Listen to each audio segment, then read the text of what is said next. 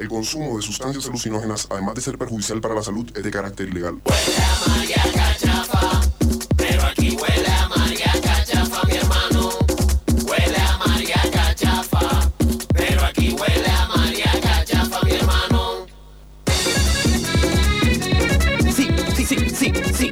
Sí, sí, sí, sí, sí, sí, continúa pasadas por alto, 8 horas 32 minutos y ya nos encontramos en Canatest, eh, la columna del espacio sobre la realidad del cannabis.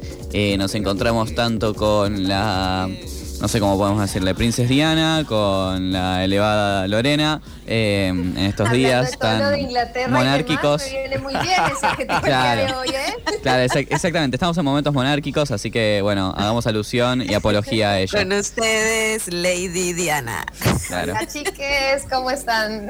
Y Lady Lore Muy también. buenos Lady Lore. días.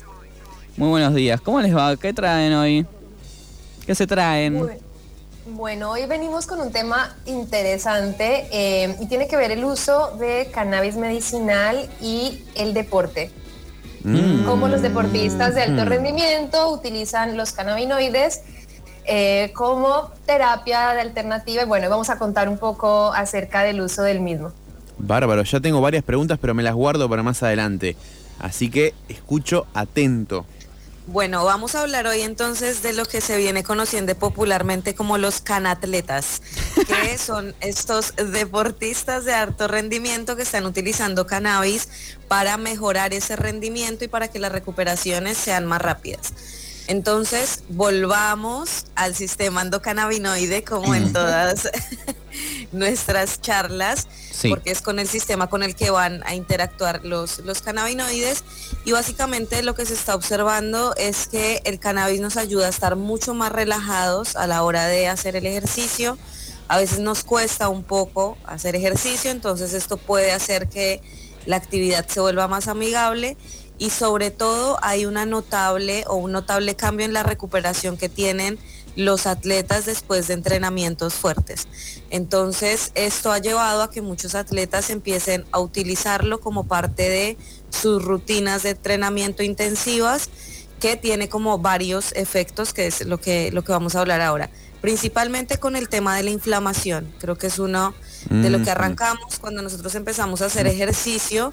Ahí como saben que a uno se le rompe el músculo y después lo recuperamos y eso es lo que hace como crecer de cierta manera el músculo. Bueno, Mm. esto lo que nos va a ayudar es que esa recuperación sea mucho más rápida y que no nos duela. Que creo y que podamos volver rapidísimo al gimnasio, ¿no? Porque cuando uno empieza a ir al gimnasio, empiezas, vas un día y no quieres volver más. Y te vuelves a la semana siguiente porque estás destruido. Y bueno, y eso está buenísimo precisamente Mira. porque te permite recuperarte rápidamente, sobre todo en, en, pues, en deporte, en triatlones y demás, donde se requiere como estar todos los días así, tres, cuatro, unas días o una semana en actividad intensa. Sí, me, me- me ha pasado a mí de, de hacer natación dos semanas y no, no. Así que bueno. Claro, y desistir. Esto, esto puede ser muy bueno también para, para que también no solamente, eh, no solamente lo veamos como aplicado a los deportistas de alto Claro, rendimiento, para sino que todos podemos, obvio. creo, creo que todos podemos ser canatletas eh, y darle uso a esta, a esta terapia. Y, y quería por ahí acotar algo a lo que estabas contando, Lore, y el uso de, este, mm, de, de- de los cannabinoides en el caso de los deportistas de alto rendimiento se ve limitado solamente al CBD, porque es lo único que la Agencia Mundial de Anti- Antidoping quitó de sustancias prohibidas. Claro. Entonces es importante saber que si tú estás, eres deportista de alto rendimiento, si consumes aceite de cannabis medicinal o cualquier producto derivado de cannabis que tenga trazas de THC y, y sea detectado, chao. Te Mm. descalifican por eh, consumo de sustancias que no son permitidas. Pero el Exacto. CBD, el CBD ya está fuera de eso y por eso es que se utiliza el CBD como eh, Ah. cannabinoide para todo este tipo de, para los deportistas. Ah, bu- bueno, Pero bueno, eso- hay, hay muchos más efectos que, que, sola- que el que estaba diciendo Lore y podemos continuar escuchándolo porque Sí. a mí me encanta todo lo que hace. Bueno, creo que el, el efecto antiinflamatorio y la recuperación creo que es el mayor beneficio que se tiene, pero también cuando hablamos de THC específicamente, acá saliéndonos un poco de la legislación, eh, sí vemos que el THC, por ejemplo, puede ayudar a que los pulmones se expandan un poco más, que se habla, abran los, los bronquios porque tiene un efecto vasodilatador, broncodilatador y puede hacer también que la obtención de oxígeno y ese intercambio de oxígeno que hace el deportista o que nosotros hacemos sea mucho más fácil y que no nos fatiguemos tan rápido, que creo que también es algo molesto de cuando estamos haciendo ejercicio. Y otra cosa fundamental aquí es lo que hablábamos y lo que tú comentabas. Bueno, yo empiezo a hacer una rutina de ejercicio, pero el dolor a veces es tan intenso o continuar con esto es difícil, entonces el THC resulta como un acompañante bastante bueno. Y tenemos lugares en Estados Unidos donde se fuman unas sequitas antes de hacer ejercicio.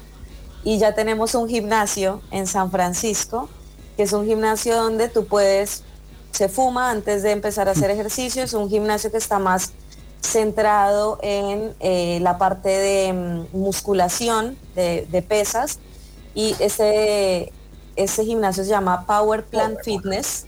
Mm. Y bueno, si después pueden chusmear y se, se centra más que todo en esto, en, en el ejercicio para hacer crecer los músculos, que es uno de los beneficios que se está viendo por este tema de la, de la recuperación y de que el deportista por ahí pueda asumir mucho más fácil sus rutinas y que podamos también mantenerlo en el tiempo y hacer esto que hablábamos en algún momento del endocannabinoidoma, ¿no? Que el, el sistema endocannabinoide, digamos que trasvasa nue- nuestro cuerpo, digamos, la parte fisiológica y tiene que ver también con los niveles de estrés que manejamos, el deporte que hacemos. Entonces, esto también va a ayudar a la salud en general, ¿no? Sí. Eh, entonces, como relajarnos de otra manera a la hora de poder hacer ejercicio Muy y bueno. que el- la desinflamación que va a tener el músculo va a ser muy diferente y es algo que se, que se busca mucho en el deporte, ¿no? Como esa pronta recuperación para poder seguir estimulando el músculo.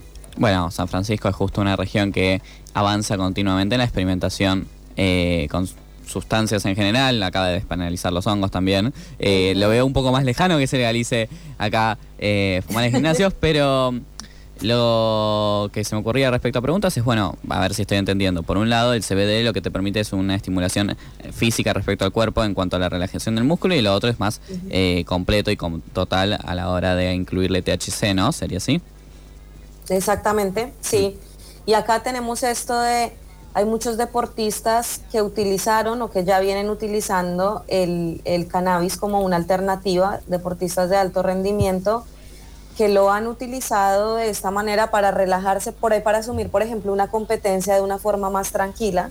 Mm. Y estos son Para calmar la deportistas ansiedad. para calmar la ansiedad y son deportistas que han perdido sus medallas por eh, a- haberles esta, hecho esta prueba antidoping y que Claro. positivo.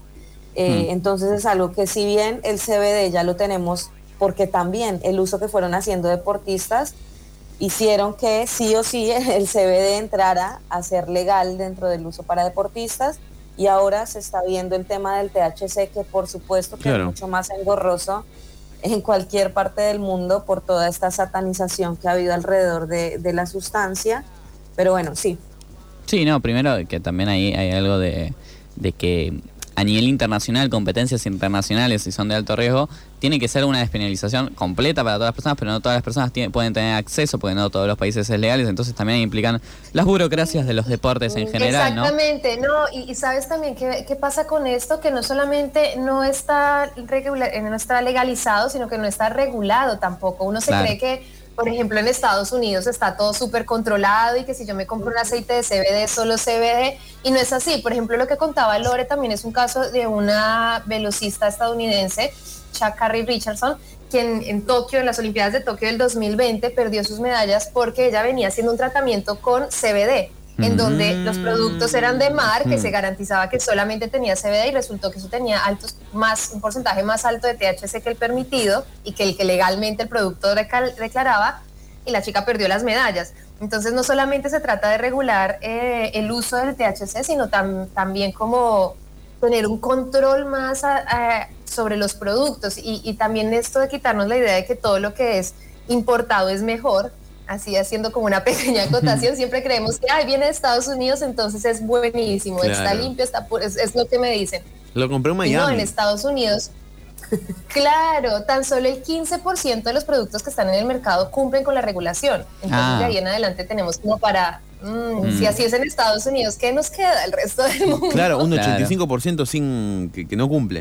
Claro. Y que aquí no- viene todo este tema que siempre hemos hablado de la importancia de los etiquetados en los productos y que esos etiquetados sean fieles. Entonces tenemos que tener entidades un poco más informadas dentro de los estados para que nos puedan llevar a estos etiquetados reales porque estos productos ya están en la calle, ya se consumen y es tapar el sol con un dedo. O sea, hoy por hoy el consumo de THC en el mundo es altísimo y la necesidad que existe para el tratamiento con THC es altísimo y lo que la comunidad en general en el mundo está pidiendo es que hagamos una, regular, una regulación mundial acerca del THC y que se saque de esta lista de sustancias prohibidas de la ONU, que se saque de la lista ONU para que de la lista 1 de la ONU para que podamos seguir investigando y que realmente podamos ver los alcances del THC. Porque siempre te dicen, bueno, no hay estudios concluyentes. Y no, no hay estudios concluyentes, nunca va a haber porque no tenemos casi estudios clínicos, es decir, estudios con seres humanos, Mm, donde mm. podamos demostrar tal o cual efecto. Lo sabemos sobre tejidos, lo sabemos sobre animales, lo sabemos en algunos estudios muy acotados, pero no lo hemos podido llevar a algo más grande precisamente por esto del prohibicionismo del THC. Me, me pongo a pensar en la cantidad de deportistas que en años anteriores, puntualmente en el fútbol, voy a hablar, de que, que- que han sido sancionados por haber, por haber tenido THC en su sangre, Mm. sancionados por un tiempo, digamos, bastante extenso y prolongado, y después tenemos casos, bueno, ya aplicados a, a otras aristas de, la, de nuestra sociedad, en los que se pasa por alto eh, la, la- la observación. Hablo, bueno, puntualmente el caso Villa en Boca, por ejemplo, eh, que, que ahí tenemos o- o- otra arista también para detallar. Pero me pongo a pensar en lo que decían al principio, O sea, Villa lo del THC es lo más suave. Claro. más. Claro, claro, pero hay, hay temas que, que- que- que se pasan por alto por un tema también cultural y social. Ahora yo, yo me quedo con lo que comentaban al principio, que, mm, que es esto de la aplicación directa para nosotros humanos que no somos atletas. O sea, yo, Nico, quiero ir al gimnasio. Toto quiere hacer natación, por ejemplo. No. Eh, no, no, no, pero, Una sequita. pero supongamos. Una, se, Eh, una sequita. claro. Una sequita. y nos relaja y nos aliviana opciones. dolores. Tienes opciones de tener, de, tú puedes cultivar flores de CBD que sean con mayor cantidad de CBD, Mm. o puedes cultivar algo con THC y elegir qué vas a consumir antes de, de realizar deporte. Claro. Tú le das real una sequita a un porro, hagan la prueba, audiencia, si están bien de salud, si no tienen ninguna contraindicación. Si es lo que desean. También. Claro, también, si les gusta la idea, eh, eh, darle una, una sequita a un porrito antes de hacer ejercicio y eh, la actitud de uno cambia y también uno dice, no sé, a mí me ha pasado, por ejemplo, haciendo yoga, te das cuenta que la, la- la elongación es mucho mayor. Te ayuda a relajarte mucho más y después de ese ejercicio, recordemos que nosotros cuando hacemos ejercicio también estamos en ese momento haciendo que nuestro cerebro produzca dopamina, que es un precursor de los endocannabinoides que produce Mm. nuestro propio cuerpo. Entonces, si nosotros le damos un poquitito de impulso, eso también se va a generar y va a ser un ejercicio primero más relajado y a nivel muscular va a ayudar muchísimo más. Así que para nosotros, ideal poder hacer este consumo o por ejemplo cuando nosotras tenemos la menstruación, a veces es bastante difícil hacer ejercicio y si hay, es una persona que tiene una rutina y quiere seguirlo haciendo, esto es una opción para que durante la menstruación podamos seguir haciendo ejercicio. Una sequita no nos duele y por otro lado el músculo está preparado para la actividad. Bueno, Y si no quiere fumar también el aceite de cannabis, también. Y si no Claro. Eh, aceite de cannabis Claro. a full. Permite la relajación también. yo ya estoy convencido. También. Eh, yo que ve- vengo, vengo Hay que hacer natación. Te invitamos a que vayas a hacer natación, y nos cuentes tu experiencia. El Sí, próximo sí, sí. viernes nos cuentas tu experiencia, cómo te fue. Claro. No, pasará, no pasará, pero bueno, pueden, pueden probar con otras personas, efectivamente. Yo no soy, hoy no soy la rata, pero bueno. Dame confianza, amigo, dame confianza. Vas vos, Nico, lo haces vos, tranqui. Sí, voy yo. Bueno, ¿Cuál Nico, dale. Se dan motivación en uno al otro.